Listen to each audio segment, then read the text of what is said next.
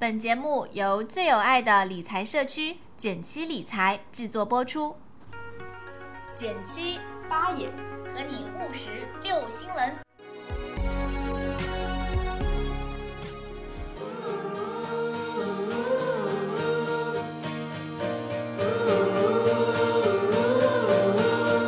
大家好，我是简七。大家好，我是八爷。呃，我相信呢，大家一定在身边有听说过一种说法，叫“买什么都别买保险”对，尤其是咱们前段时间呢，跟大家介绍过这个万能险，是的，也会有小伙伴就是这个反弹情绪非常强烈，嗯，说我绝对这辈子都不会再买保险。对啊，我以前买什么什么保险就是很坑啊，就是坑爹货怎么样的。对，那么对于如此绝对的这样一种看法，我们呢今天就是要来回答这样知乎上的一个问题：真的是买什么都别买保险吗？嗯，首先呢，我们先要来明确一个问题：我们到底该不该来买保险？我们先讲一个故事吧。如果你进入了一个大富翁的游戏，现在呢，你手上有了三十万的资产，这个时候呢，你来到了游戏中的一关。这个游戏中的这一关呢，有一个很有趣的道具，叫做反向彩票，三百元一张，不是很贵，但是你开始犹豫了，我为什么要付这笔钱呢？那这个反向彩票的道具有什么用呢？如果你买的话，这一关你不会有什么损失，也不会得到什么。如果你不买的话，这百分之九十九点九五的概率，相当大的一个概率啊，还是什么都不会发生。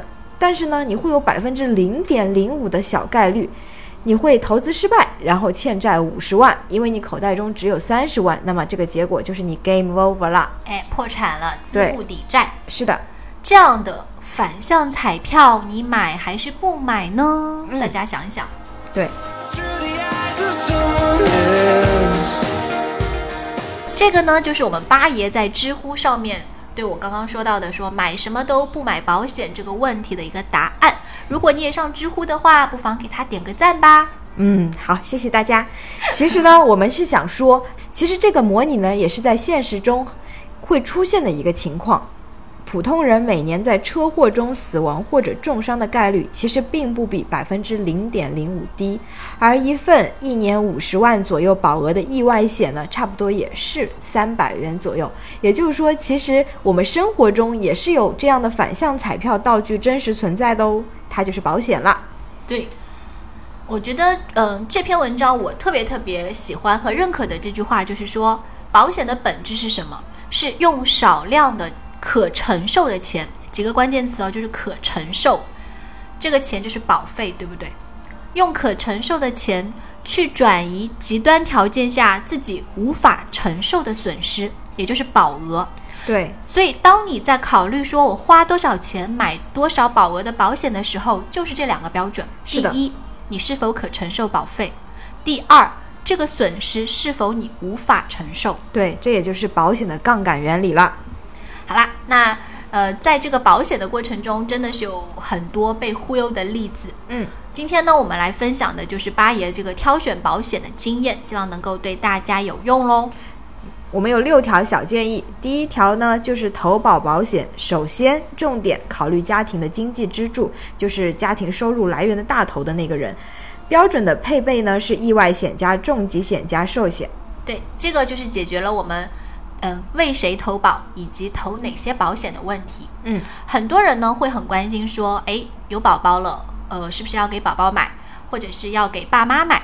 对，其实这些都应该是后面，如果说你有余力的情况下，对吧？你还有钱放在保险这个预算里面的话，可以考虑。对，但是事实上，最应该保买保险呢，就是我们这些哇青壮年这个词用的，我觉得自己好壮啊。嗯，对，就是家庭的经济支柱。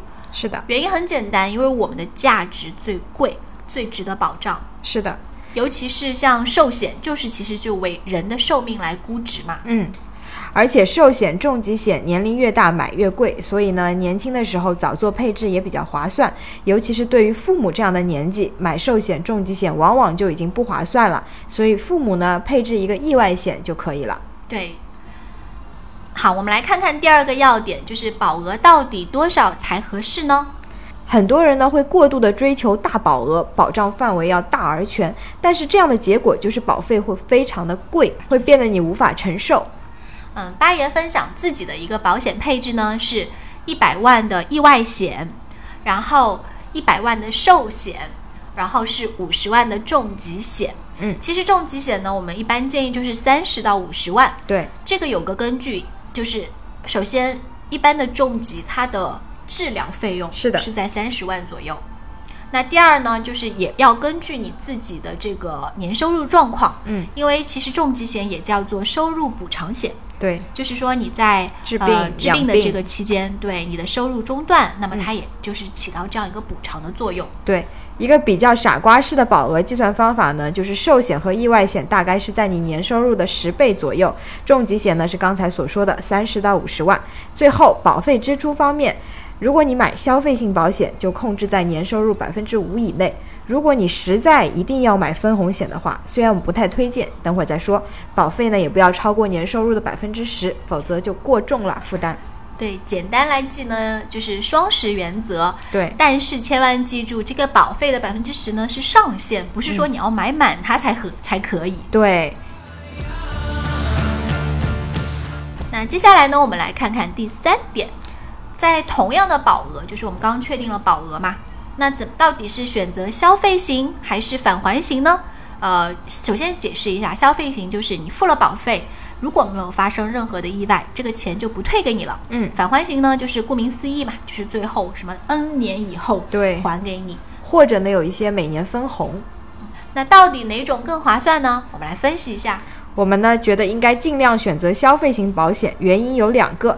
第一个是国内的分红险大多收益非常坑爹，不到百分之四，而且呢很容易被营销人员忽悠。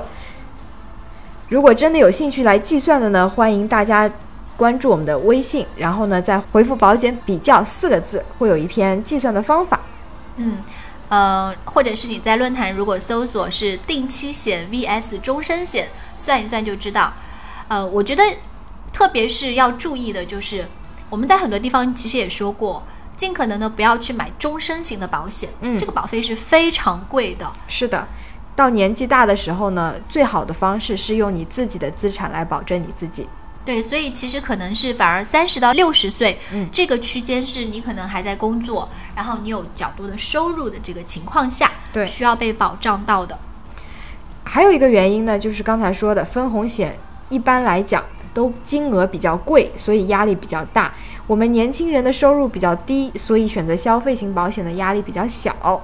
好现实的一个原因啊。嗯，那么我们来看看，呃，要提醒大家买保险的第四点，在哪里买呢？尽可能选择在网上购买，原因还是有两个。第一个呢，就是可以避开营销人员的忽悠，大家都懂的。第二个呢，就是购买方便啦，而且网上买呢，一般都有一些优惠活动。当然呢，如果说呃本身身体有一些疾病或者一些慢性疾病的话呢，最好是买之前跟他的客服联系，他一般都会有线下的工作人员跟你确认，比如说要不要体检呐、嗯呃，要提交怎么样的体检报告等等。因为我曾经有一个朋友遇到过这样一件事情，就是他在网上买保险，没有要求他提交体检报告，嗯，但是他其实就默认你是承诺，你是嗯诚实的，对，那么你就会签署一份呃这种类似于承诺书的东西，就是说你没有任何隐瞒的疾病。那么如果说其实你是有疾病的，那他之后查出来的话，他是完全免责的。嗯，所以呢，我觉得反正诚信也是我们在这个社会的立足之本。对，所以就算在投保的时候，对方不要求这个体检报告，也尽可能的不要去隐瞒任何的信息。是的。第五点呢，一些专项保险也可以考虑，比如说经常坐飞机的人呢，与其每次都买二十元的飞机险，不如一年买一次性的航空险。再比如说经常网购的人，可以买一些资金防盗险、淘宝险。还有就是出门旅行的时候，一定要买专门的意外险。其实有的国家是，如果你没有这个保险，是拿不到签证的。嗯，呃，当然我们知道互联网现在也有很多这个猎奇的保险，嗯，比如说高温险、赏月险，对吧？对，嗯、还碎屏险算吗？碎屏险其实我觉得有一定买的必要。好的，就是说，嗯、到底要不要买呢？就是我们来讲，它是不是在保障你无法承受的风险。嗯，或者说它这个杠杆高不高？因为如果你只花十块钱可以保你一个经常碎屏的话，我觉得有些人也是需要的。哎，我好像知道你说的有些人是谁。好好，我们来看看我们要提醒大家的第六点啦。第六点的话呢，很多小伙伴也会问要不要考虑香港的保险。我们觉得，如果你收入不多的话，那还是考虑内地保险吧；收入多的话，那你适当考虑香港保险也是可以的。嗯，为什么说香港的保险费率会普遍低？其实是因为香港人的平均寿命高于人就是大陆。嗯，那我们知道很多保险呢，其实都是根据呃这个地区的人均的寿命寿命来算它的费率的。对，另外一方面呢，也是因为香港的投资环境更加的开放，所以可能有更多的投资产品。嗯比如说它可以投新兴市场啊，对美股啊等等。那有可能它的这个投资回报率也比嗯大陆要高。嗯那我们为什么还是不太建议收入不高的人来香港保险呢？第一就是香港保险呢，你必须要去香港面签，那么路费就是一笔费用了。第二呢，因为香港保险多是分红型的保险，所以每年要交的额度比较高。最后啊，他还要承受一个汇率风险，因为香港的保险基本上是按照美元来计算价值的。那我觉得呢，尤其是在珠三角地区的小伙伴，可能香港保险还是蛮合适的。嗯呃那有兴趣的话呢，我们在另外一期来讨论喽。嗯，好啦，以上内容呢，我们都是针对保障，就说保险它的本质是保障嘛，对针对保障这个功能来聊的。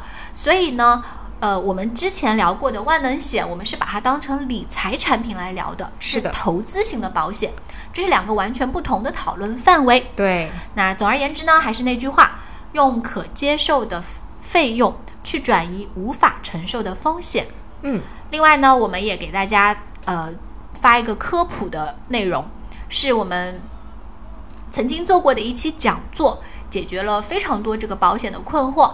你可以在我们的微信后台回复呃保险讲座，可以得到这篇文章，也可以在我们的论坛来搜索保险记者张义珍眼中的保险，查看这一篇讲座的呃这个记录。